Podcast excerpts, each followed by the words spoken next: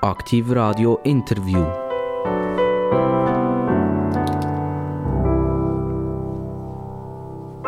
Aktiv Radio, das Radio mit den interessantesten Gästen. Immer eine Stunde am Mikrofon, ohne Musik, ohne nichts. Aber eins ist nicht, kann ich nicht garantieren und ist sicher, es ist dermaßen spannend, dass ihr die Musik gar nicht vermissen. Warum haben wir keine Musik zwischendrin? Weil wir glauben eigentlich, dass man in einer Stunde relativ viel über einen Menschen erfahren kann. Man kann relativ viele Grundlagen erarbeiten miteinander. Und genau das ist Aktivradio. Aktivradio soll informieren und soll nicht kommentieren. Aktivradio soll fragen und unser Gegenüber soll Antworten geben. Und letztendlich die Vielfalt von diesen ganz vielen Interviews sollen mir ein Bild über die Schweizer geben. Was soll ich machen? Was soll ich denken? Äh, was soll ich anders machen vielleicht? Und genau um das Thema, was soll ich anders machen, geht es heute ein bisschen. Ich begrüße ganz recht herzlich begrüßen eine Dame, ist es heute, Gott sei Dank wieder mal, mit dem Namen Birgit als Vorname und Pestalozzi im Nachnamen. Herzlich willkommen, Birgit Pestalozzi. Danke, ich freue mich, da zu sein. Birgit Pestalozzi, du coachst Menschen in Beziehungsfragen. Jetzt, wenn du mich so anschaust und du kennst mich überhaupt noch nicht, du hast keine Ahnung, hast du gerade irgendetwas festgestellt, was ich in meinem Leben unbedingt anders machen sollte? Ja, habe ich. also, legen wir los. Unbedingt, solltest du anders machen. Ähm, noch ein bisschen mehr Zeit nehmen. Also für mich selber oder für, mein Gegenüber? Fürs Gegenüber. Okay. Zum Beispiel. Also das, ganz, das ist alles sehr spontan, gell? Ja. Ähm, das, haben wir, das ist nicht abgemacht, gar nicht, nein, sondern das ist jetzt effektiv eine Frage, genau. die ganz wichtig ist. Genau. Weil, weil der Mensch in den ersten drei Sekunden entscheidet darüber, über sein Gegenüber. Wer ist das, äh, mhm. was ich eigentlich gerne habe oder was ich nicht so gerne habe. Es geht relativ schnell. Also ich hatte dich in den ersten drei Sekunden gerade gerne gehabt. Oh, das ist jetzt aber das ist jetzt sehr nett. Ich glaube das zwar nicht, aber es macht nichts. Doch. Aber ist das tatsächlich so, dass, dass der Mensch wirklich so funktioniert?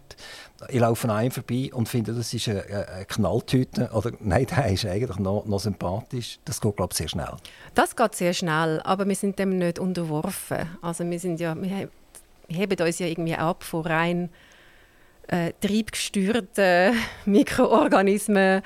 Wir sind Menschen mit einem Hirn. Also es geht sehr schnell, ja, aber wir haben auch gelernt, das nicht als voll zu nehmen, sondern trotzdem mit jemandem ins Gespräch zu gehen und dann positiv überrascht zu sein. Das haben wir alle gelernt. Aber trotzdem ist ja so oft passiert das, dass Meinungen extrem divergent sind und man lässt sich gegenseitig gar nicht mehr zu. Sondern das ist meine feste Meinung. Und jeder, der die gleiche Meinung vertritt wie ich, das ist ein Leben und ein Braver. Und der, der abweicht, der ist nachher... Äh, weiß nicht was, ein Rechtsextremer, ein Neonazi, oder jetzt tue ich es gerade ein bisschen übertrieben in, in dem Sinn, oder? Aber ist einfach unendlich gefährlich, wie schnell dass man jetzt äh, im politischen Bereich vielleicht jemand sagt, du bist, du bist ein Linksextremist oder du bist ein Rechtsextremist oder, oder das, was du da willst, das kann man sowieso nicht machen und ich will gar nicht mit dir diskutieren. Mhm. Das ist so und darum ist es sehr wichtig, dass wir in der Schule lernen, wie unsere Maschine funktioniert, also unser Hirn.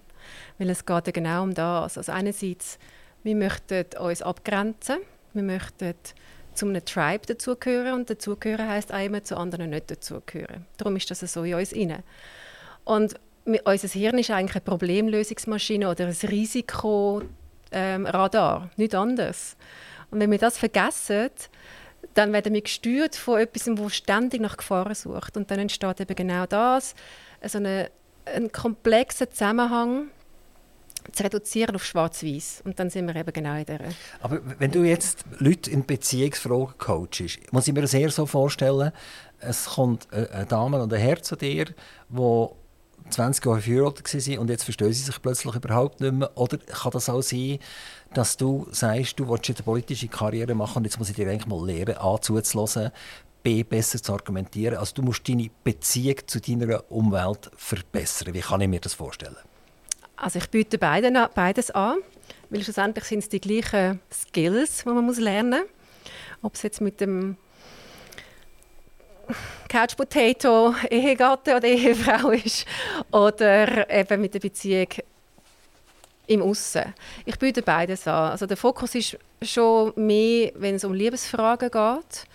Ähm, also, du bist eine Liebesspezialistin? Ja, genau. Wie, wie, sieht das bei dir persönlich aus? Ja. Alles gut? Alles im grünen Bereich? Im grünen Bereich, ja. In dem Sinne auch sehr Schon, schon lang oder, schon, oder, lang. oder schon kurz? Oder? Lang? Ah, nein, also äh, zuerst mal 15 Jahre mit dem gleichen Partner und jetzt 13 Jahre mit dem gleichen Partner. Also nach 15 Jahren hat es bei dir einen Bruch gegeben? Genau, genau. Und äh, hat er auch einen Coach aufgesucht oder, oder nicht? Nein, das ist dann, als ich angefangen habe, das war ähm, 2010. Gewesen. Dann habe ich realisiert, ähm, das ist nicht einfach nur so selbstverständlich, dass eine Ehe habt. Und obwohl alle immer gesagt haben, ihr seid das Paar, wenn jemand das schafft, dann ihr. Und plötzlich haben wir uns getrennt. Und es waren auch ganz komische Umstände, aber wir sind Best Friends immer noch. Und das hat mich dann wirklich zum Nachdenken gebracht. Und ich dachte, an was liegt denn das? Liegt es vielleicht auch an den Erwartungen von der Gesellschaft, die wir selber haben, am Konstrukt von der Ehe? Was ist es? Und dann habe ich angefangen mit dieser Reise und habe mich dann so richtig rein begeben und weiterbildet, ausbildet und dort ist es entstanden. Das ist wenn, wenn, du damals jemanden hattest, wie du das heute bist, der dich gecoacht hat mm. und die damalige Mann oder Kollege äh, mitgecoacht hätte, wären ihr vielleicht heute noch zusammen? Ja. Wir wären heute noch zusammen. Ich finde es gut, ist nicht so, weil wir haben jetzt beide wieder sehr viel lernen mit anderen Partnern und andere Lebensmodelle. Ich glaube, ich hätte, wir hätten beide den Coach gebraucht am Anfang. ich war dort 20 gewesen. Also ich meine, das wäre gut gewesen. Also 20 hat man ein kennen. Genau, genau. Und nachher mit irgendwie 35 oder so ist es auseinander. Trend, genau. Und äh, ich bin halt der Meinung, man soll einen Lebenspartner noch ein, noch ein strategischer vorgehen bei der Wahl des Lebenspartners. Das ist sehr ein wichtiger Entscheid und spielt eine große Rolle, wie wir auftreten als Mensch, was wir machen im Beruf. Und ähm, da darf man wirklich strategischer vorgehen und nicht nur nach den Emotionen. Also nicht nur nach den Schmetterlingen im Bauch, genau. sondern nachher muss ich irgendwie einen Excel-Sheet nehmen und Plus Minus eintragen. Ja, genau. Und dann müssen ganz viel Plus mehr rauskommen. Gewichtet und, noch. Und, und dann kann man dem Partner sagen, jawohl, darf ich dir äh, einen Antrag stellen? genau, also zuerst muss man sich ja selber auch besser kennen. Sonst ist es ja ein Blindflug. Man muss ja wissen, was sind deine Grundwerte, oder? Was ist, was ist deine Lebensmission? Wo siehst du dich am Ende des Lebens? Und da halt dann wirklich so wie das Reverse Engineering, wie man so schön sagt, aber dividieren, was bedeutet jetzt das auf eine Beziehung? Welche Beziehung, in welcher Beziehung kann ich den Weg gehen, und ich jetzt wirklich wichtig ist für mich, entlang von meinen Werten. Ist das überhaupt wichtig, dass man sich überlegt, wo sieht man sich am Ende des Lebens? Oder kann man nicht sagen, eigentlich, der Weg ist das Ziel? Also eigentlich, ich führe ein Leben, das mich täglich erfüllt und wenn es mit 70 so weit ist, ist es mit 70 so weit und wenn es mit 90 so weit ist, ist es mit 90 so weit. Muss ich wirklich planen und sagen, wenn es mich mit 72 nimmt, dann muss ich noch die letzten zehn Minuten vorher sagen, jawohl, eigentlich ist das perfekt gewesen, was ich gemacht habe. Ja, ich bin der Meinung schon, aber weißt, das ist ja wieder so, dass man kann sagen, wenn du mit 72 weißt, in zehn Minuten sterbe ich und sagst, hey, ich finde es so cool, ich habe mein Leben nicht überplant, sondern ich habe immer im Moment getanzt, bin stolz auf mich, weil so ist das Leben richtig gelebt, dann ist auch gut. Es soll einfach ein bewusster Entscheid sein. Und das Gedankenspiel mit dem Ende des Lebens ist ein guter Kompass. Das kann genauso gut dazu führen, dass du sagst, am Ende des Lebens wollte ich wissen, dass ich mich nicht überplant habe. Und dann kommst du vielleicht mal der, im Leben in eine Situation, wo du anfängst, Druck von außen bekommen, zum Planen und dann sagst, nein, erinnere mich an 72-jährigen Daniel. Ich plane jetzt nicht. Ich will im Moment fließen. Und wie ist es bei dir? Was bist du für ein Mensch? Hast du schon geplant, was du mit 92 machst? Oder äh, bist du eher ein Mensch, der jetzt im Fluss ist? Ich bin mehr im Fluss. In, in, in welchem Fluss? Im Fluss. Mein Fluss ist ganz wichtig, dass ich möchte gehen von dieser Welt ohne dass die Welt nachher schlechter ist. Ich will nicht, dass die Welt schlechter ist, nachdem ich da war. Sondern aber die Welt könnte ja schlechter sein, wo du gar nicht dafür kannst. Ja, aber das, was ich kann beitragen kann. Also es geht um deinen persönlichen ja, Beitrag. Genau. Und der Coach in Beziehungsfragen, wenn du Leute wieder zusammenbringst, das ist ein grosses Erfolgserlebnis und das macht dein Leben reicher. Wenn es das ist, was wirklich das Gute ist für die zwei Menschen, also ich bin absolut dafür, dass man sich auch trennt und dass man mehr in das Lebensabschnittspartnermodell geht, als eben die Vorstellung von einem Partner fürs Leben. Was haltest du denn vom klassischen Familienmodell? Also jetzt, wenn man so, so in, in Lebensabschnittspartner-Ideen drin ist, der, der, Laptop, oder? Das ist ja der, der, der, Lebensabschnittspartner, der funktioniert. Das ist der Laptop und der Lapflop. Ähm, siehst du das, dass es gar kein klassisches Familienmodell mehr braucht? Weil wenn man sagt, ja okay, wenn es halt nicht mehr funktioniert, dann funktioniert es halt nicht mehr, dann gehe ich einen neuen Weg. Dann muss ja das fast nicht leiden. Von mir aus gesehen ist das klassische Familienmodell ähm, fast zum Scheitern ver also verurteilt fast schon. Es ist schön, wenn es nicht ist. Also ich finde es immer schön, zu sehen, dass es andere Beispiele gibt. Aber der Druck auf die, auf die Mikrofamilie ist so groß, irgendwie alles miteinander zu machen, alles für den anderen zu sein, alle Erwartungen zu treffen, guten Lover, guten Partner, guten Entscheidungstreffer, guten ähm, Vater, Mutter, ähm, es, es ist zu viel. Aber führt das nicht letztendlich jetzt beim 72-jährigen Daniel, wenn es so weit ist, zu der absoluten Vereinsamkeit? Also, äh, ich bin, bin nachher, habe ich geschaut, dass ich, dort bin ich ein guter Lover und dort bin ich ein guter Partner und am anderen Ort, und zuletzt bin ich gar nie mehr. Das glaube ich jetzt bei dir nicht. Aber nein. Ich habe ja nur als Beispiel. Ist gut, nein, nein, da, auf keinen Fall. Und dort müssen wir eben, dort müssen wir eben über den Horizont ausdenken und überlegen, neue Modelle uns überlegen. Es gibt ja jetzt dann bald ähm, hoffentlich die Senioren-Co-Living-Geschichte. Also, was ist schon Einsamkeit? Also man muss überhaupt nicht einsam sein, wenn man nicht mit einem Lebenspartner zusammen ist, sondern es gibt so viele Formen von Liebe, so viele schöne Formen von Liebe. Und da muss man überhaupt nicht einsam sein. Abgesehen davon sind wir ja Teil von der Natur und das ist eine unglaublich schöne Art von Liebe. Also nein, muss man nicht. Also wenn man nicht, wenn man nicht möchte einsam sein in der Schweiz, muss man es auch nicht. Du selber führst was für eine Partnerschaft jetzt? Seid ihr äh, zusammen und ihr wohnt alle zusammen und ihr macht alles zusammen? Oder ist das eher, äh, jeder hat seine Wohnung und wir haben es gut miteinander, wenn wir, wenn wir den Blausch haben und wenn ich nicht will, dann will ich nicht? Ja, also er lebt im Ausland. Schon die ganze Zeit. Also eine Fernpartnerschaft. Genau. genau. Also Sie machen sehr viel irgendwelche Videocalls. Nein, auch nicht. Ehrlich gesagt, wir machen das Honeymoon-Prinzip. Wenn wir uns sehen, ist es mega schön und intensiv. Wenn wir es nicht sehen, sind wir beide so busy mit unserem Leben und sind auch da für alle, alle anderen. Es ist überhaupt nicht, äh, ist nicht speziell, aber wir... Und, und wie oft sehen Sie mich so im Jahr? Eher weniger oder eher mehr? Ähm, es ist immer relativ, gell? Was heißt weniger mehr? Nein, so, eigentlich andere würden sagen, was so wenig. Aber ich würde sagen, es sind Quali Quality Time vielleicht so sechs Wochen. Wirklich Quality, Quality Time. Also von 52 Wochen haben wir sechs Wochen zusammen? Ja, genau. Also ist, normalerweise ist das umgekehrt, man macht sechs Wochen Ferien vielleicht. genau. Und der genau. hat das umgedreht. Also du bist der Beziehungscoach und äh, oft sind es ja Psychologen, die das machen. Mhm oder sie sind irgendwie sonst reingerutscht und das bist du ja eigentlich, oder? Ich bin keine Psychologin, ja. Ja, genau. genau. Reingerutscht bin ich, also, genau. Ja. Du, du, hast ja die, mal lange Ökonomie. Ja. Da, oder? Ja. Du bist, glaube ich, sogar bei Ernst Young, gewesen, oder ja. bei wem? Ernst Young, genau. EY, ja. Genau. Also mhm. etwas völlig anderes. Mhm. Wenn du dich zurückerinnerst an deine EY-Geschichte, ähm, ist das eine schöne Erinnerung?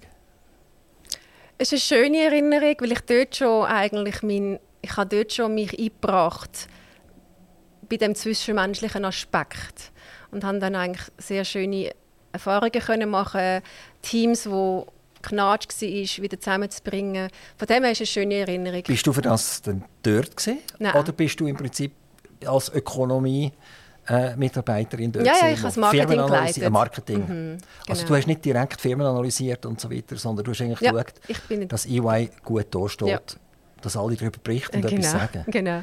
EY hat ja auch so ein bisschen harte Zeiten hinter sich. Mhm. Äh, Nachdem ich gegangen bin. äh, das verstehe ich. Also, Sprichwort Wirecard. Ja. Deutschland, mhm. wo ja äh, die Bücher überprüft wurden durch EY mhm. und wo ich heute noch nicht verstehe, dass das null Konsequenzen hat bis jetzt. Mhm. EY ja. ist immer noch dort. Ja. Es hat ja mal Arthur Anderson gegeben. Ja wenn ich mich erinnere, die ist in EY integriert worden. Mhm. Die hat es nämlich geputzt. Mhm. Das ist der Enron-Skandal, ist das gesehen, mhm. in Amerika. Und die Amerikaner haben nicht so lange zugeschaut, wie die Deutschen jetzt mit Wirecard. Also EY gibt es immer noch. Ja. Und äh, anscheinend machen sie immer noch ein mega gutes Marketing, sonst hat das grosse Konsequenzen. Ja, ja, ist so. Sie sind halt äh, ein, nicht ein Monopol, aber es sind die Big Four. Du das noch immer noch ein bisschen anschauen? Also wenn du das EY-Logo siehst, sagst du immer, aha, das machen sie jetzt so? Nein, ich tue es nicht mehr nachverfolgen. Hat man damals bei dir noch von Ernst Young geredet oder, oder auch schon von einfach EY? Beides. Es war genau in dieser Zeit. Gewesen. Und ich habe ein bisschen Mühe, also das EY geht mir nie so, link, also so, so, so Ring über die Lippen, weil es einfach noch nicht aussagt. Ich, ich, ich höre immer den Ai Weiwei, das ist der, der, der chinesische Künstler. Ja. Ja. Was hat jetzt das EY mit Ai Weiwei zu tun? Genau, ja, ja. Nein, EY, Ernst Young ist für mich immer noch. Also, du hast mal wirklich einen grossen Gump gemacht mhm. und das hat einen, einen, Grund gehabt. Du hast in, in deinen Unterlagen, die man im Internet findet, bist du vermutlich ein ganz grosser Pferdenarr gewesen. und irgendwann ist etwas passiert. Was ist passiert? ich bin gestürzt. Nein, also mit dem Pferd ist mir immer wichtig. Ich bin nicht vom Pferd gekriegt, sondern mit dem Pferd gestürzt. Ähm, es ist eigentlich in einer sehr stressigen Zeit gewesen. Ernst Young Stress eigentlich und ich habe mir gewünscht, dass ich eigentlich kann schnell abhauen in den Stall und einfach mal schnell galoppieren, Wind in den Haaren und so und dann sind wir gestürzt auf dem Asphalt. Ein Traktor ist gekommen und ich wollte ausweichen. Und der Traktorfahrer hat nichts mitbekommen vom Ganzen und ich bin dann ähm, bewusstlos wurde. Und, ja. Also das Pferd ist dann verschrocken oder hast du es irgendwie weggezogen oder was ist passiert? Ja, nein, wir sind sehr schnell galoppiert. Das kann man mit den auf dem Asphalt? Noch nicht, auf dem Gras. Und dann habe ich gesehen, wie der Traktor von links kommt. Dann musste ich einen Entscheid fällen, weil ich ihre, also ich kann der Pantufla heisst sie, das Ross. Ich habe ihr kein richtiges Zeug. Das lebt noch? Das ja, lebt noch es lebt noch. Also hat den Schaden auch überlebt? Auch, aber es hat nachher auch Konsequenzen gehabt. Also sie hat, sie hat äh, ich habe ihr nicht das richtige Zäumchen anlegen mit den Trensen im Mund, sondern auch gefunden, sie darf auch ein frei sein und habe ihr nur ein Halfter dran So indianisch irgendwie? Ja, ja, das ist auch eine Wurzel von mir, Indianer. Okay, genau. können wir nachher darauf zurück? Hast du gut, äh, hast ja. gut erkannt.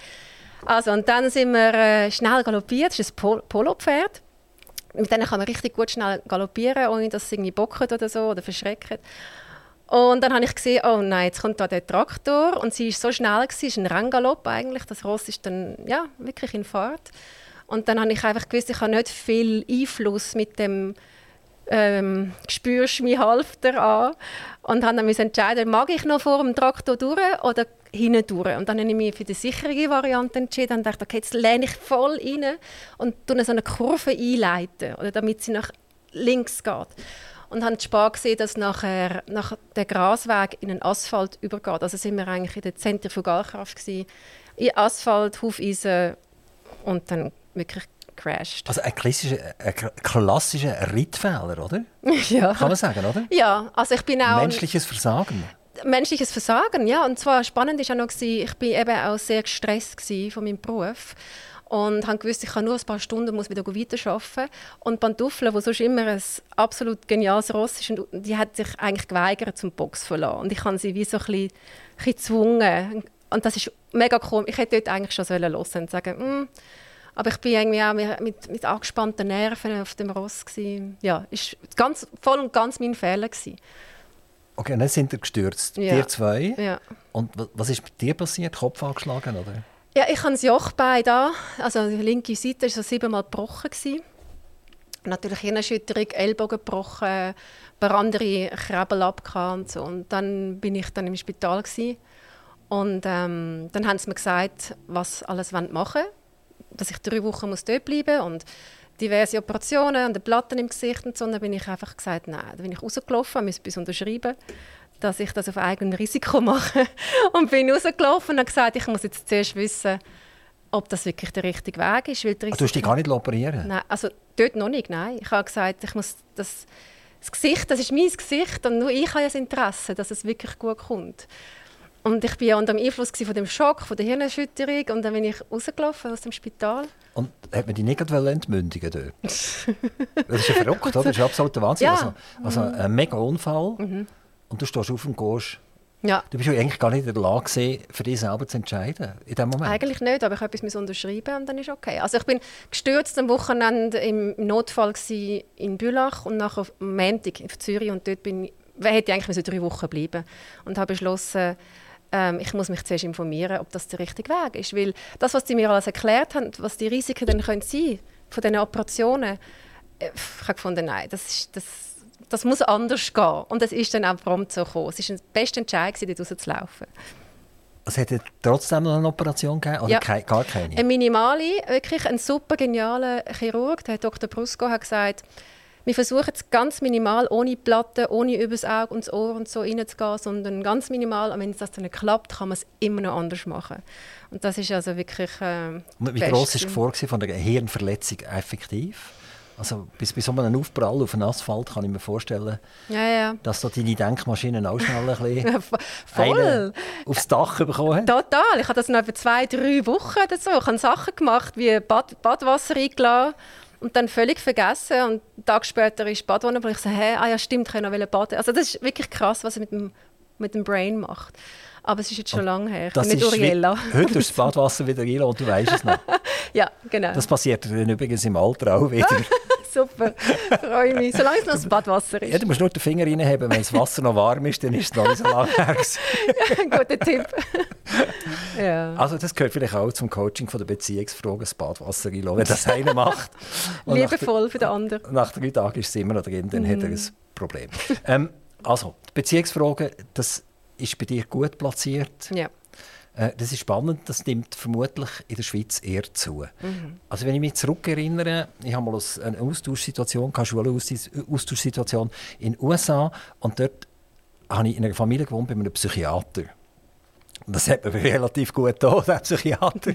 Aber der hat gar nicht geschafft als Psychiater, sondern der ist nur noch im Fernsehen auftreten als Fernsehpsychiater. Und dort habe ich erlebt, dass die Psychiatrie in den USA komplett einen anderen Stellenwert hat. Also wenn es nur leicht einem schlecht gegangen ist, dann ist man damals sogar sofort zum Psychiatrist äh, gesprungen und, und hat sich beraten. Und in der Schweiz ist man way out gewesen, wenn man gesagt hat, «Lass, ich gehe morgen zum Psychiater, dann hat man keine Freunde mehr gehabt.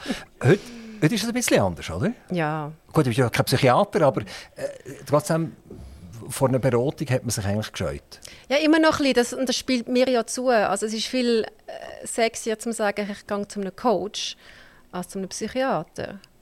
Leider. Also weil, meine, natürlich Psychiater haben, äh, können unglaublich gut helfen. Ähm, Coach hilft anders, aber es ist immer noch weniger stigmatisiert, zu sagen, ich gehe zu einem Coach. Der Coach ist aber nicht Zahn von der Krankenkasse. Nein. Den muss ich selber finanzieren. Dann gehe ich vielleicht lieber zum Psychiater und, Ja. und sagen, okay, es ist, es ist finanziert. Nein, Spaß beiseite. Also, Beziehungsfragen, man kann sich bei dir melden. Gibt es irgendeine Webseite oder irgendetwas, wo, wo, wo, wo, Ja. du, wo du führst? Gibt's, Ist die ähm, kompliziert oder ist die, kann man sich die merken? Mal schauen. Das heisst Relationship for Success. Alles zusammengeschrieben? Genau. genau. Also wer Englisch kann, der schafft das. Und nachher Genau. das .ch hinter dran. .com. Komm. Genau. Okay, wenn es schon Englisch ist, dann warum eigentlich Englisch? Warum? Wieso bist du ein Coach? Und wieso hast du eine Relationship-Website? Verschieden. Also meine Mami ist Amerikanerin. Okay, ah, das kommt von dem her. Ja, also das hat mich Also, schon geprägt. also ja. bist du in, in beiden Sprachen voll daheim. Ja. Der ist eigentlich Wurscht. Total. Dann hast du auch einen amerikanischen Pass. Ja. Oh je. Das heisst, du musst den Steuerzettel in Amerika abgeben, Ja. oder? Das ist aber hart, oder? Das ist hart, aber im Moment ist es mir wert, weil meine Familie lebt dann. Und ich habe während der Pandemie habe ich meine Mutter nur besuchen, weil ich den Pass habe. Wie, wie bist du in die Schweiz gekommen? Denn? Ist deine Mutter... Geboren, da. Mein Vater ist Pilot, Swissair-Pilot und zuerst Kampfpilot und hat meine Mutter klassisch in der Bar mit Uniform und so kennengelernt. Bezirzt, oder? Ja, wie, wie im Top Gun-Film genauso. so, so, du hast ja sowieso ein so eine Hollywood-Vergangenheit, denke ich, oder? Weißt, mit dem Ross. Ich stelle mir vor, wenn man so mit dem Ross umgeht und der Bauer kommt zu fahren, ist normalerweise ist es ein ganz hübscher junger Farmer. und, und das ist so der Pilcher-Film, weißt du? Ja, Einfach blöd ist stimmt. nachher, wenn man muss eine Platte in den Kopf rein tun und so weiter, das Äh, passt nachher nicht nein. ganz. Oder? Beim Pilcher geht es immer super, oder? Ja, und dann ist der Farmer ist dann plötzlich auch noch der Brüder, wo man nicht weiß. Zuletzt, oder? Und, genau, genau. Und der Hund hat schon noch dabei haben und den hat man noch müssen suchen nachher. Mhm. Ja, ja Okay. genau. Ja, genau. Also, jetzt schnell zu deinem Namen Pestalozzi. Äh, es gibt ja den Ausdruck, ich bin ja nicht der Pestalozzi, zum Beispiel, oder? Also, wo die eigentlich sagen, hey, geht's eigentlich noch, kannst du die Stutz selber suchen, oder? Ich bin nicht der Pestalozzi, der Pestalozzi äh, Gestorben. ist gestorben, ja. Genau, den gibt es nicht mehr. Es gibt die Pestalozzi-Dörfer, hat es gegeben, also der hat für Kinder geschaut. Und äh, der Mann war hilfsbereit gewesen. Also der hat eigentlich sein Leben in die Hilfe von Dritten übergeben. Mhm. Mhm. Und eigentlich kann man sagen, jetzt ist dein Name auch Programm ein bisschen. Ja. Und zwar kommen wir jetzt über, wir kommen zum Klima über. Mhm. Und wenn wir dich jetzt am Mikrofon lernen kennen, bist du sicher nicht eine, die mir den ganzen Tag sagen wie ich muss leben und was ich zu tun habe, etc. Und wenn ich jetzt an Klima denke, dann komme ich weiche neu über im Sinn, oh, jetzt habe ich schon wieder so eine vis-à-vis, wo mir den ganzen Tag von morgen früh bis zu oben spät sagt, was ich zu tun habe wie viel CO2 das ich in den letzten 14 Minuten wieder rausgelassen habe. Also es wird mir eigentlich schwummrig. Mhm. Und das bist du nicht, oder? Mhm, gar nicht. Was hast du für einen Zusammenhang mit dem Klima? Ich bin Klima. Wir sind alle Klima. Ähm, es ist für mich klar geworden, es ist eigentlich logischer Menschenverstand. Also, das ist unsere Zukunft. Das ist wie so, es ist wie wenn du mich fragen was ist mein, mein Bezug zu Luft also, oder zum Schlafen oder also, aber jetzt konkreter. Also ich habe schon bei Ernst Young damals äh, den Nachhaltigkeitsreport für die Schweizer Ernst Young Practice ähm, auf beigestellt, also mit allen Prozessen. Das war das erste Mal, als ich dort in Berührung war mit dem Thema Nachhaltigkeit.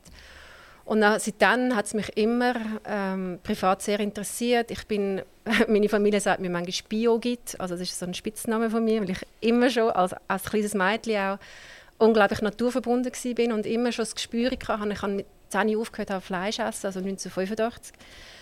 Habe ich immer schon gewusst, ähm, hey, es spielt eine Rolle. Jede, also das Verhalten von jedem Einzelnen spielt eine Rolle. Und da gehört für mich das Klima halt einfach dazu. Also was wir jetzt da machen, für mich ist klar, dass Klimaerwärmung, so wie sie jetzt kommt, mit allen positiven Feedback-Loops, die, die wir nicht wollen, also Schmelzen von Gletschern und so Sachen, das ist Menschen verursacht das ist, ich weiß nicht, ob es für andere eine Glaubensfrage ist und nicht erwiesen, aber äh, für mich ist es klar, das ist Menschen verursacht. Also das bezweifelt ja vermutlich auch gar niemand? Doch, doch. Du musst mal bei uns auf Face Facebook gehen und lesen, was dort schon, alles geschrieben wird. Ja, äh, es ist einfach so, wenn 1 und 1 2 geht, dann geht einfach 4 und 4 Milliarden, 8 Milliarden, oder? Mhm, und genau. wenn man auf die Welt kommt und es hat 4 Milliarden Menschen und dann muss man leider die Welt verloren und sie hat dann irgendwie 9 Milliarden, mhm. dann sind es mehr als doppelt so viel, mhm. die in diesen Generationen auf die Welt gekommen sind, äh, als wo man selber auf die Welt ist gekommen. Und damit, ja, ja, ist eigentlich alles endlich. Also der, der Sauerstoff ist vermutlich endlich und äh, alle ja. Energie ist irgendwie endlich. Also sind einfach 9 Milliarden oder jetzt halt 8 Milliarden Menschen verbrauchen einfach mehr Ressourcen als 4 Milliarden. Mhm. Also, und jetzt können wir ja nicht einfach 4 Milliarden Menschen äh, sagen, der sagt jetzt leider, müsst aufhören atmen, weil unsere Gletscher gehen zurück. Ja, genau. Ähm, natürlich ist das eine ist es, sind das die Zahlen mit der Bevölkerung und dann haben wir aber extrem verschwenderisch gelebt die letzten 100 oder 200 Jahre. Ähm, wir haben, eigentlich ist es ja ein Wahnsinn, wenn man sich überlegt, dass man bei der Industrialisierung hat man auf Erdöl gesetzt im Wissen, dass das nicht erneuerbar ist und irgendwann mal zu Ende geht. Vielleicht noch nicht so klar gewesen, wie viel Schaden das es anrichtet mit dem Treibhausgas, aber eigentlich ist das eine unglaublich kurzsichtige Entscheidung gewesen. Und dann hat man extrem verschwenderisch gelebt, das war günstige Energie. Gewesen. Und wir können, das Schöne ist ja, Gott sei Dank haben wir noch so viel, so viel Puffer, um Sachen besser zu machen. Es wäre mega schlimm, wenn wir schon alles gemacht haben und jetzt geht uns die Luft aus dann ja, Amen. Aber jetzt haben wir wenigstens noch unglaublich viel Potenzial, das wir ausschöpfen können. Gehen wir mal schnell zu Energie und Energieverbrauch. Ähm, vor mir liegt eine Studie, eine kanadische Studie, die nicht irgendwie von einem Extremist ist gemacht wurde, sondern einer, der einfach mal gesagt hat, ich will es mal wissen. Und er hat verglichen ein Kilo Poulet gegen ein Kilo Tomaten. Das ist ein Kanadier, das ist der Václav Smil, heißt er. Und er hat angefangen und geschaut, wie werden Tomaten produziert. Also, was machen die Spanier? Wie viel Wasser verbrauchen sie? Wie viel Energie verbraucht es, um das Wasser dorthin zu transportieren? Wie viel Plastik wird über die Tomaten übergelegt, damit sie äh, in, klimatisch guten Bedingungen sind, konstant? Oder? Wie viel Dünger bekommen sie über? Dünger wird äh, primär äh, wieder aus äh, fossilen Stoffen hergestellt. Ähm, sei das Gas oder sei das sogar Öl etc. Das hat er alles zusammen berücksichtigt. Und siehe da, ein Kilo Poulet braucht jetzt in Diesel ausgedrückt halb so viel Diesel wie äh, ein Kilo Tomaten. Jetzt ist das vielleicht ein bisschen, rein aus der Sicht des Tieres ist das sehr unfair, weil das sind primär natürlich die Hühner, die in China in ganz grusigen Stellen gehalten werden etc. Aber letztendlich ist das schon eine ganz spezielle Vorstellung, dass man sich sagt, das Kilo Tomaten aus Spanien äh, hat der Umwelt viel mehr geschadet als mein Kilo Poulet, das ich produziert habe. Auch wenn es von China eingeflogen wird? Nein, es muss nicht unbedingt. Es ist eine Mischform. Also du kannst die Studie dann mal irgendwie mhm. abladen oder so. Mhm. Es ist eine völlige Mischform. Also er ist sehr ehrlich. So. Er hat mhm. gesagt, okay, ein Großteil kommt aus China, aber es kommt auch ein Großteil aus Europa und er hat das mhm. alles fein, säuberlich berücksichtigt damit seine Studie nicht angreifbar ist. Mhm. Was er sicher nicht berücksichtigt, das habe ich gesagt, ist, geht es dem Poulet gut oder nicht? Oder? Mhm. Wird es nach sieben oder zwölf Wochen schon geschlachtet? Mhm. Ich meine, das ist ja nicht lustig oder? Für, für, für das Poulet. Aber ich denke, das sind ganz wenige Leute, die einen Teller Tomatensalat bestellen mit einem halben Kilo drauf und, nicht, und, und mm. merken plötzlich, eigentlich haben sie der Umwelt viel mehr geschadet, mm. als der andere, wo, wo das, ich sage jetzt halt, das grusige Poulet ist. Alle Studien, die mit Transparenz arbeiten und alle Studien, die uns helfen, die richtigen Entscheidungen zu fällen, sind willkommen. Jetzt braucht es aber, und da kommen wir ein Spiel mit «Wir sind Klima», einen gut funktionierenden, ich sage den Public Dialog, also der Dialog mit der Bevölkerung und nicht nur von oben ab, sondern ein Dialog. Also es braucht Format, wo man dann könnte eine Studie ähm, einbringen und zwar in einem, in einem Format, wo nachher nicht ähm, Streit entsteht, sondern es, das ist genau das. Es braucht Vertrauen, es braucht Wissen, man kann mitreden und das fehlt eigentlich in der Schweiz finde ich komplett. Also es gibt, es gibt Diskussionen auf Ebene Parlament, die Wirtschaft redet gut miteinander, Politik. Ähm, es gibt x, x Events, wo, wo alle die können teilnehmen mit Top-Speaker, aber was ist mit der Bevölkerung? Die, die, sind einfach Empfänger von der Information und werden allein gelassen. Und wenn man da ein besseres Format schafft, dann kann man nämlich so eine Studie wirklich ähm, im Kontext und auch erklärt abgeben. Weil alle, wir wollen ja eigentlich alles Richtige machen. Wir sind ja alle komplett verwirrt. Ob es jetzt Tomaten oder Bulle ist, spielt nicht so eine Rolle. Und es ist nicht irgendwie ein Angriff auf Tomatenfreunde oder ja. Ich, ich habe manchmal das, Problem ein bisschen persönlich, dass ich mich trotzdem von ich sage, ich sage es jetzt Klimaaktivist. Ich rede jetzt nicht von eurem Klimatag, wo eigentlich eine ganz coole Geschichte ist, wo du uns sicher noch ein bisschen darüber erzählen wie das so funktioniert, sondern ich rede von den Aktivisten, wo mir von morgen früh bis zum Abendsport eigentlich mein Lebensweg, wo ich ja drauf bin, oder? wo ich ja gesagt habe, eigentlich der Weg ist mein Ziel, weil ich versuche, ich darf einfach gar nicht mehr machen. Und wenn ich das nachher hinterfrage und wirklich anschaue, merke ich, dass sie nicht einmal recht haben. Also, dass sie nicht nur mir das Falsche aufoktroyieren sondern dass ihre Grundlagen falsch sind und dass sie eigentlich zu Pharisäern geworden die politisch sehr ungesund sind. Also das ist, das ist mein persönliches Problem, wenn man natürlich das Klima jetzt anfängt, zu diskutieren. Von, von einer äh, tollen menschlichen Grundlage und das miteinander diskutiert. Und auch sagt, jawohl, wir Schweizer, die sind zwar auch grosse CO2 äh, Hersteller, oder, wo, wo das Klima vielleicht auch aber es gibt Länder, die um Faktoren schlimmer sind, als wir das sind. Und sollte man jetzt nicht, wenn man so einen Klimatag macht, nicht eigentlich, ich sage jetzt halt in China durchführen und gar nicht in Zürich und Bern und Solothurn? Sowohl als auch. Also ich bin ja viel im Ausland unterwegs ähm, und, und auch gelebt und mir ist immer mehr klar geworden, was die Schweiz auch verantwortet mit also die Umweltverschmutzung, die wir kreieren im Ausland durch unseren Konsum zum Beispiel.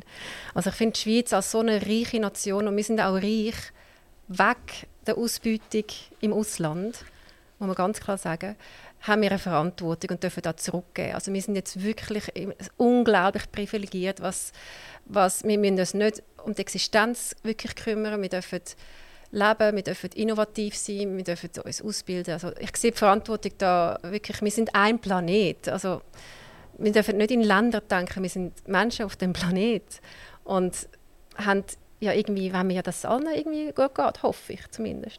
Also, und jetzt China, ja, unbedingt, dort muss es auch, aber nicht entweder oder. Also China, ich habe es vor mir hier, verbraucht 11,4 Milliarden Tonnen CO2. Das ist sogenannte kumulierte Ansicht. Das heißt eigenverursachte und importiertes CO2. Mhm. Und das machen wir ja auch. Die mhm. Schweiz ist mit 35 Millionen Tonnen. Mhm. Das ist eine, das eine grosse Zahl, aber ist natürlich eine Mikrozahl gegenüber China. Gut, wir haben auch nur äh, sagen wir 8 Eben. Millionen oder 9 Millionen Absolut Einwohner. gesehen sind wir immer noch recht in den Top 10. Genau, man mhm. muss eigentlich pro Kopf anschauen. Mhm. Äh, äh, ist die Schweiz insgesamt eigentlich noch, noch, noch, sehr moderat. Oder? Und das ist inklusive der importierte CO2-Anteil. Also wenn wir jetzt Kohlenstrom aus Deutschland importieren, mhm. dann wird das uns auch aufgerechnet. Mhm. Sonst wäre der Anteil noch viel kleiner mhm. und dort wär, würden wir noch viel besser durchstehen. Mhm. Und dann haben wir natürlich eine mega Zuwanderung in der Schweiz, müssen wir auch wieder sehen. Also von den 4 auf die 9 Milliarden Menschen oder so gilt ja auch für die Schweiz, dass wir mhm. vielleicht mal 4,5 Millionen sind gesehen in den 60er Jahren und jetzt in den 20er Jahren vom, vom, vom Jahr 2000 äh, sind wir doppelt so viele Leute. Oder?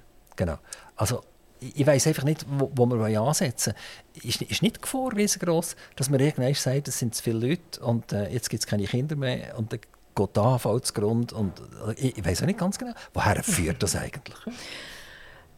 Es ist ein guter Ansatz, Daniel, über, den, über das zu reden, was passiert mit dem Bevölkerungswachstum.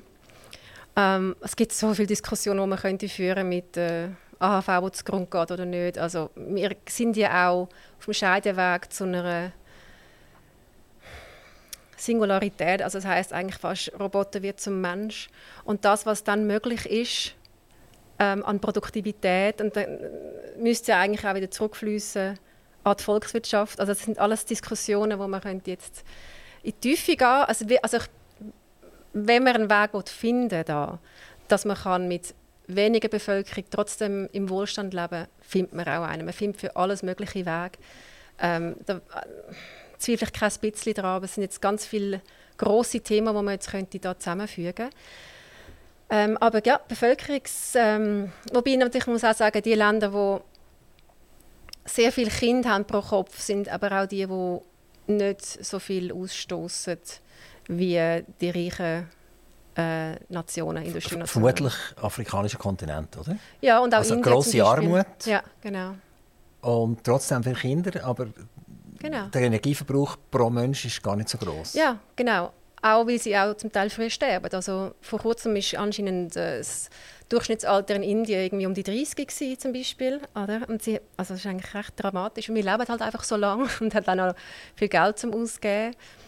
Ähm, aber nein, wirklich die Anzahl Menschen, klarer, klarer Aspekt. Können wir schnell auf deine Klimatage eingehen? Mhm. Also das ist etwas, was du, das hast du erfunden, gell? Nein, nicht? Hat es das schon gegeben? Ja, es hat es schon gegeben. Aber nicht in der Schweiz? Auch in der Schweiz. Ah, okay. Genau. Ja, es ist ähm, aber von einer anderen Initiative gestartet worden, mit einer anderen Absicht. Ähm, auch als profitorientierte Firma. Und da ich äh, meinen Background noch habe im Nationalen Digitaltag und habe mitbekommen, dass der Klimatag, den es nur einmal gegeben hat, und zwar auf dem Bundesplatz in Bern, dass der nicht mehr wird geben aus diversen Gründen habe ich gefunden, okay, das ist jetzt, ich sehe das fast als meine Verpflichtung, also die Erfahrung, die ich habe mit dem auf Beistellen von einem nationalen Digitaltag, wo dann sogar von Europa übernommen worden ist, also das ist ein, wirklich ein Erfolgsprodukt. Ähm, zusammen jetzt das, ein Klimatag, wo es eben um den Public Dialog geht, habe ich gewusst, okay, nein, das muss ich fast machen, das will ich machen. Ähm, zusammen mit dem äh, Eugen Brunner von der Aroma haben wir dann beschlossen, wir gründen einen Verein daraus, wir machen das Ganze Non-Profit. Es geht uns wirklich um die Sache und das haben wir dann gemacht im Januar 2022. Eine Non-Profit-Organisation, mhm. aber eine, die dich wahrscheinlich sehr beschäftigt. Mhm. Wie, wie, wie, macht man das? Man ist 24 Stunden eingespannt ja. und man ist im Non-Profit drin. Ist noch schwierig, ja. oder? Also wir haben dann noch ein anderes Non-Profit im, im, Sudan und dann habe ich noch mein Coaching. Business. Also es ist schwierig und ich, habe ich hab noch ein paar Sachen korrigieren. Letztes Jahr habe ich nur das gemacht, Tag und Nacht. Das ist der ganze Aufbau vom Ganzen gegangen. Also, dann ist die, Rechnung von der, die Mietrechnung von der Wohnung und dann hast du gesagt, jetzt kommt es nicht mehr gut. Ja, ähm, Ja, also es, ist, es geht so in die Richtung, weil ich bin wirklich, äh, ich bin überhaupt nicht äh, monetär motiviert. Äh, mir geht es wirklich um die Sache, also wirklich um etwas, wie setze ich meine Zeit ein da? Ich habe jetzt zum Beispiel kein Kind, oder? Und ähm, dann finde ich umso mehr, oder, gebe ich doch irgendwie zurück und setze mich ein mit, mit, all, mit meiner ganzen Ausbildung, mit meinem Wissen, mit meinem Erfahrungsschatz, mit meinem, auch, mit meinem Biss, den ich habe. Genau, auf jeden Fall, ja, ich habe auch eine spezielle Wohnform. Ich, ich bin jemand, der schaut, dass... Ähm, ich bin sehr nomadisch und das glaubt man mir manchmal gar nicht, was das bedeutet. Aber ich bin wirklich, ich lebe, also wenn ich mal ein Jahr noch lebe, ist es direkt lang. Also jetzt in der Schweiz? In der oder, Schweiz oder auch, in der, in der überall, aber auch in der Schweiz. Also, oder du zügelst von der, von, von der, der Lengassgasse in, in, in die Nebengasse oder so? Ja, also es ist meistens schon rund um Zürich. Aber, also der, der redet man ja nicht von einem Nomaden, oder? Doch, also, ich breche alles ab und, und wohne dann nachher 300 Meter nebenan, oder? Das hat es jetzt noch nicht gegeben. Und ich habe mein Leben völlig verändert. Ja, also jetzt von, von Zürich auf Adliswil zum Beispiel, Das ist oder? extrem, oder? Das ist unglaublich, oder? Die reden immer noch genau gleich. genau. Aber der Fall äh, ist das für mich, ich schaue, dass meine Fixkosten möglichst tief sind. Ähm, nur wegen der Mietrechnung und so. Und irgendwie geht es dann schon auf. Also ich kann mir auch einen symbolischen Lohn auszahlen.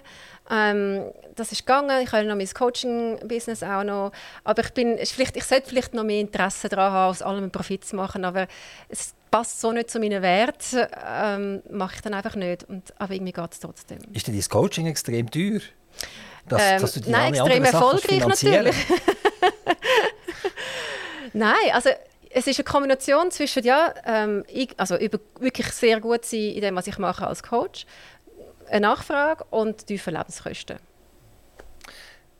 Du machst nicht nur Klimatage. Also die Klimatage ist ja die Idee, dass man in der ganzen Schweiz über das Klima redet und über das Klima denkt und, mhm. und auch etwas macht, mhm. sondern du ja die Leute auch dann auffordern, über das Jahr irgendetwas zu machen. Kannst du mir ein paar Beispiele geben, ja. was sollte ich eigentlich besser machen? Ähm, das mit dem Auffordern über das Jahr möchten wir jetzt eben mehr machen. Jetzt hast du wahrscheinlich einen wunden Punkt getroffen, weil das haben wir noch zu wenig gemacht. Das war zu fest stark. Gewesen. Aber es geht genau in die Richtung. Was man unter dem Jahr kann besser machen kann, ist, ähm, also allem voran, braucht aber auch ein bisschen Mut, halt als Konsument wahrnehmen, dass man eine Macht hat und dort halt wirklich einfordern, fragen, ähm, also Alternativprodukte einfordern und so weiter. Das ist einfach, es geht schon fast in Kannst, kannst du mir ein Beispiel geben?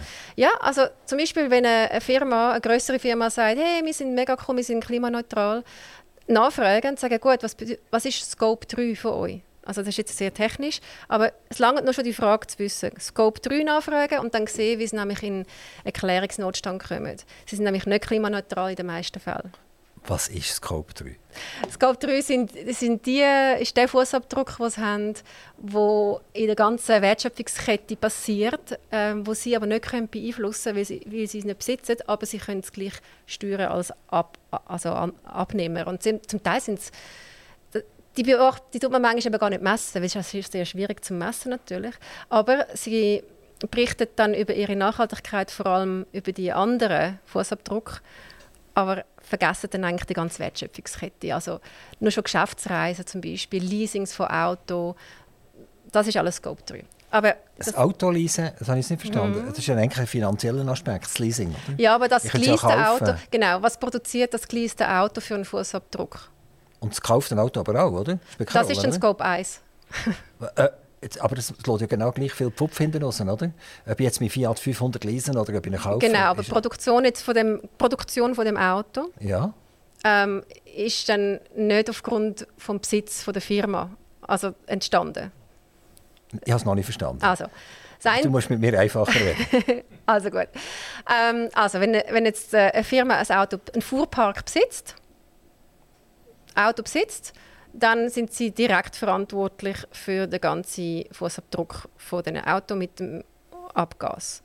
Aber wenn es eben leasen, ein Auto leasen, ist das bei ihnen nicht als Besitz in der Buchhaltung. Also Besitz schon, aber nicht im Eigentum? nicht im Eigentum, Also das genau. heisst, also die Bank ist eigentlich Eigentümer? Ja, und die arme Bank hat einen mega Fußabdruck ja, jetzt. genau. Genau. Wobei, das ist ja absurd, oder? Ja, aber es, es geht jetzt darum, dass wir jetzt endlich mal lernen, dass man die ganze Wertschöpfungskette misst. Also mir ist ja das gleiche, ob jetzt das BMW Schweiz der, der BMW gehört oder ob der mir gehört. Ich fahre umeinander und ich tue Benzintank und ich tue den Fußabdruck erweitern. Oder? Also das ist eigentlich absurd, oder? Ja, also Wahrscheinlich äh, gibt es da noch Feinheiten beim Leasing. Jetzt, jetzt, äh, ich, würd, ich, kann, kann, gerne nach dem Gespräch noch mal wieder über Scope 3 reden. Ich möchte aber noch andere Beispiele bringen, was man kann machen kann. Also, man kann, also der grösste, also 60 Prozent von unserem Fußabdruck in der Schweiz ist Verkehr und Gebäude. Und Verkehr ist 32 Prozent. Das heißt, ganz konkret halt einfach mal einmal mehr aufs Auto verzichten, außer man hat ein Elektrofahrzeug, wo man weiß, ist sauberer Strom. Äh, mit dem Velo ist mega das cool. Das wissen wir nicht. Wir importieren zum Beispiel deutschen Strom. Mhm. Und die Deutschen die ja neuerdings etwa 40 Prozent vom Strom mit Kohle produzieren. Mit Kohle. Mhm. Genau. Wenn sie alle Atomkraftwerke zugemacht haben, da kann ich nur sagen, bravo, hyperintelligent, oder? Mhm. Genau. Mhm. Und ich hole nachher den Strom, tue in mein Elektroauto rein und habe ein mega gutes Gefühl. Mhm. Nicht gut. Nicht, nicht gut, oder? Nein, du kannst lieber gar Bulle essen. Aber das ist doch das, das, das, das permanente Paradoxum, ja. was da passiert, oder? Es ist wirklich ein riesiges Dilemma. Eben, das meine ich, wir sind ja verwirrt. Wir wollen, wir wollen es ja gut machen und dann das.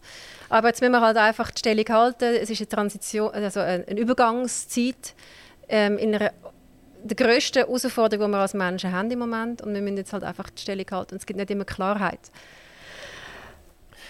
Ganz kurz deine persönliche Meinung zu Atomkraftwerken. Mm. Ich habe das schnell vorher erwähnt.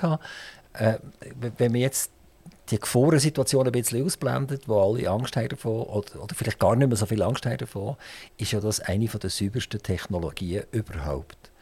Wenn wir jetzt 100% Strom mit Atomkraftwerken produzieren, in Deutschland zum Beispiel, und keine Kohle mehr würden verbrennen, dann wäre das eine relativ saubere Situation. Klar, man hat Abfall, mir ist das ja auch klar, oder? Aber letztendlich wäre es vermutlich für die nächsten Generationen um Faktoren weniger schlimm, wenn wir das Ding irgendwie einen Kilometer unter der Erde verbuddeln nachher und das nicht mehr anlängen, als wir jetzt tatsächlich das Klima zerstören.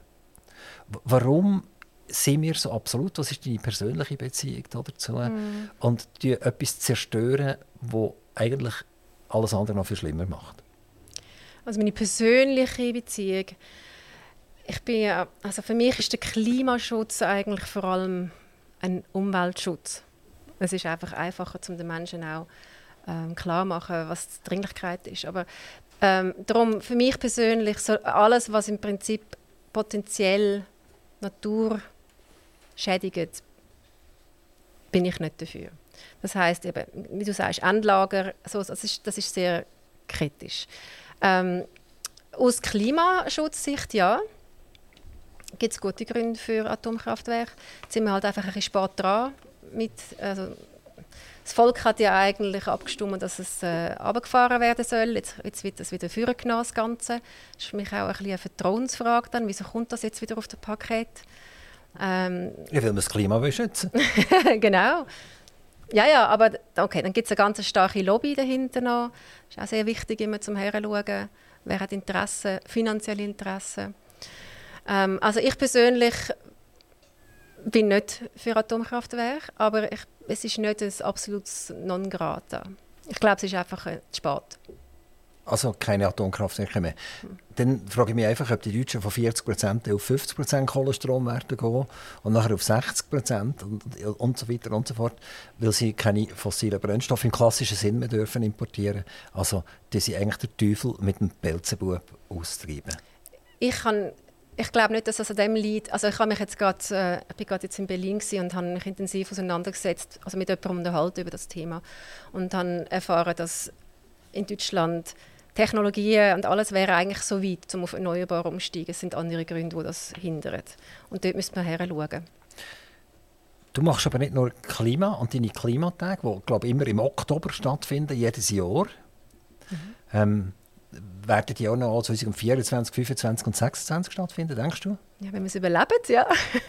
nein, auf jeden Fall, ja. Wie, wie sieht es aus also, mit dem Überleben im Moment? Ehrlich gesagt, nein, ich meine wir als Menschen. Nein, ist jetzt ah, ein bisschen apokalyptisch gewesen. Nein, nein. Du, ich wünsche mir, dass es keinen Klimatag mehr braucht. Ah, okay. Wirklich. Das, das, das vermute ich, der Klimatag braucht es vermutlich. Was meinst du? Der braucht es vermutlich, der Klimatag. Ja, wahrscheinlich schon noch in ein paar Jahren, genau. Genau. Jetzt werden wir die, die wenige Zeit, die wir noch haben, noch ganz nutzen. Du machst nämlich nochmal etwas ganz anderes. Du bist ja ein Tausendsassa. Mhm. Du ziehst nicht nur alle drei Wochen um in eine neue Wohnung, sondern du machst auch noch völlig divergente Sachen. Und vielleicht sind sie gar nicht so divergent mhm. für dich. Du kümmerst dich auch noch um den Sudan. Sudan, schnell sagen, oder? das war mal ein Land gewesen, und das ist aufgetrennt worden in Sudan und in Südsudan. Mhm, genau. Und wenn ich das richtig sehe, im Sudan sind die Ölquellen die haben die Energie und die im Süden, die haben das nicht. Mhm. Mhm. Und die große Problematik ist, glaube ich, im Sudan. Ist das richtig? Grenze zum Südsudan. Das ist an der Grenze. So. Mhm. Um was mhm. kümmerst du dich jetzt dort? Ums Klima? ah, das wäre schön, wenn das, wenn das Problem wäre dort. Nein, die haben ganz andere Probleme und es hat eigentlich nichts mit dem Konflikt zu tun mit dem Südsudan. Ähm, es ist auch das, wo ich im Moment am wenigsten Zeit investiere, aber es liegt mir sehr nahe. Ähm, wir haben dort, äh, also mein Partner ist Filmemacher und er hat äh, gemerkt, also er hat eigentlich ein Buch schreiben für Filme vom, vom bekanntesten arabischen Schriftsteller und dann ist er in Sudan und hat, hat gemerkt, dass seit 30 Jahren die ganze Filmindustrie vom Regime ähm, total verboten worden ist und ohne Filmindustrie, ohne Ausbildung zum Filmemachen hat man als einfacher Bürger auch keinen Kanal mehr, um auf Missstände aufmerksam zu machen. Also dann haben wir so angefangen, hat er angefangen auszubilden.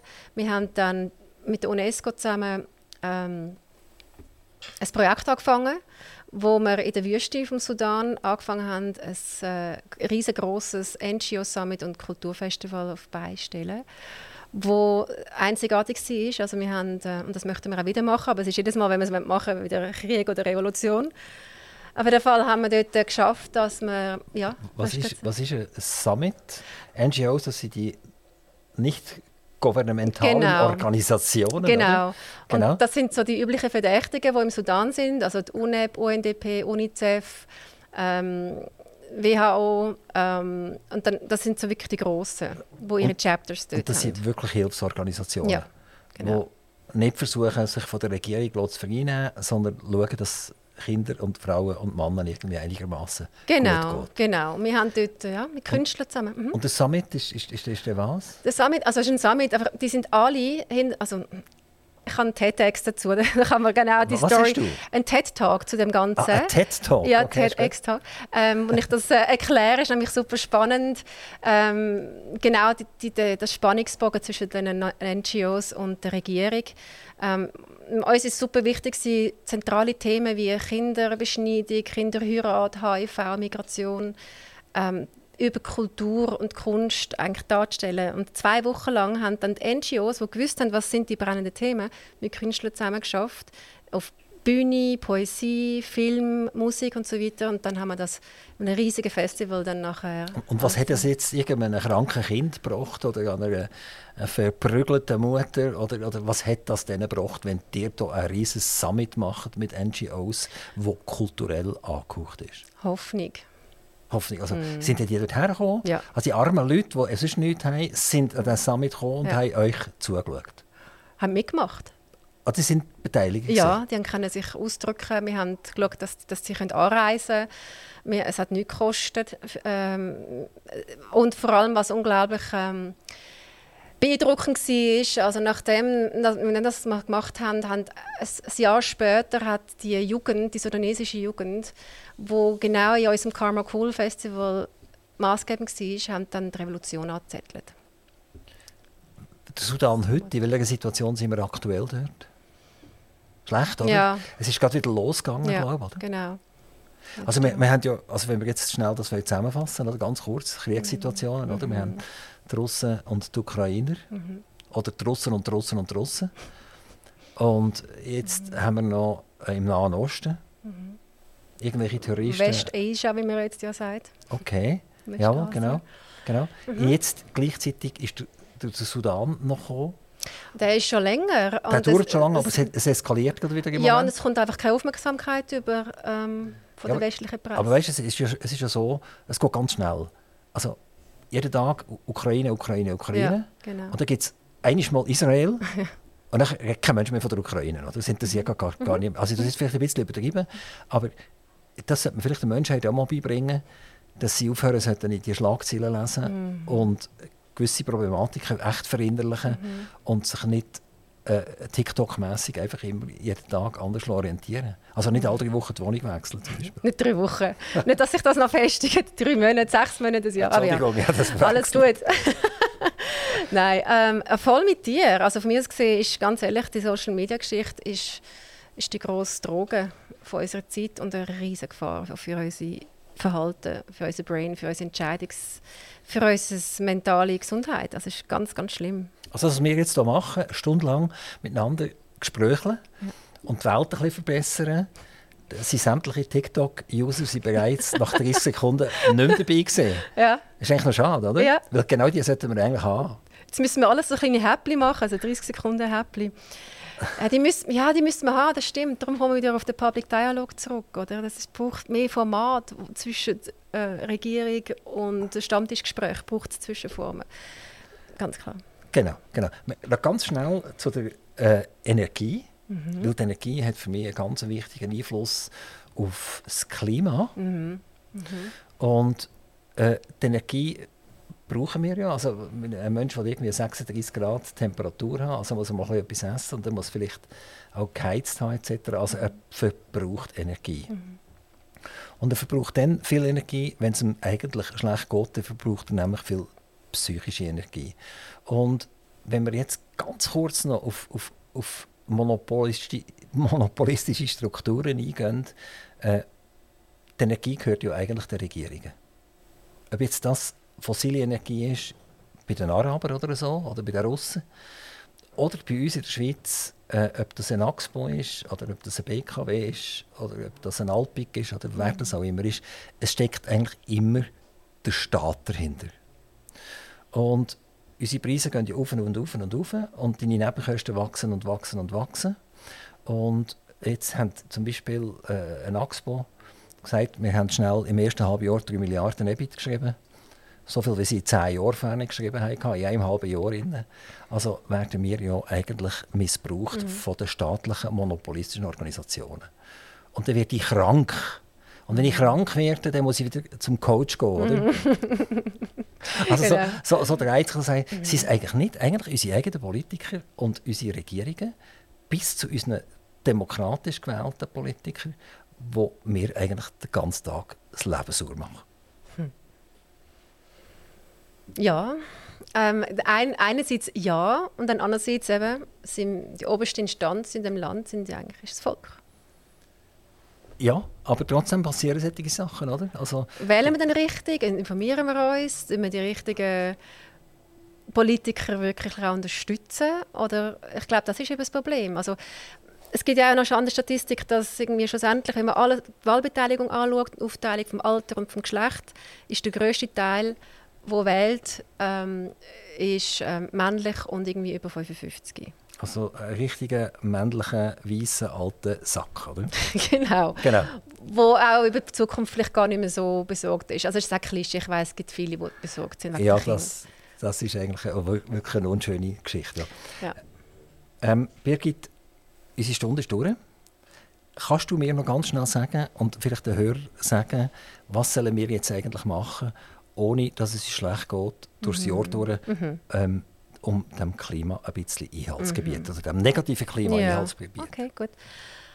Also, wie gesagt, ein informierter Konsument sein, dann wirklich nicht einfach nur drauf los konsumieren. Also wenn man ähm, konsumiert, um sich glücklich zu machen und einen Tag später aber wieder unglücklich ist, einmal hinterfragen, gibt es andere Quellen von der Erfüllung als Konsum, Konsum, Konsum.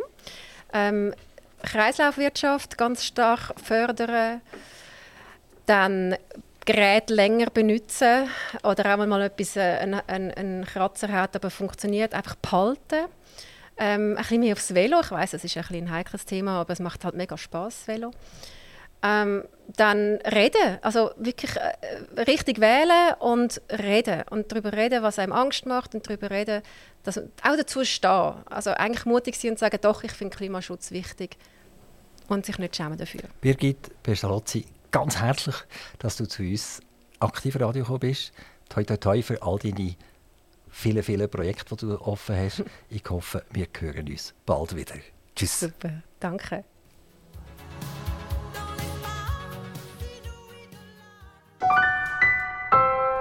Aktiv Radio Interview.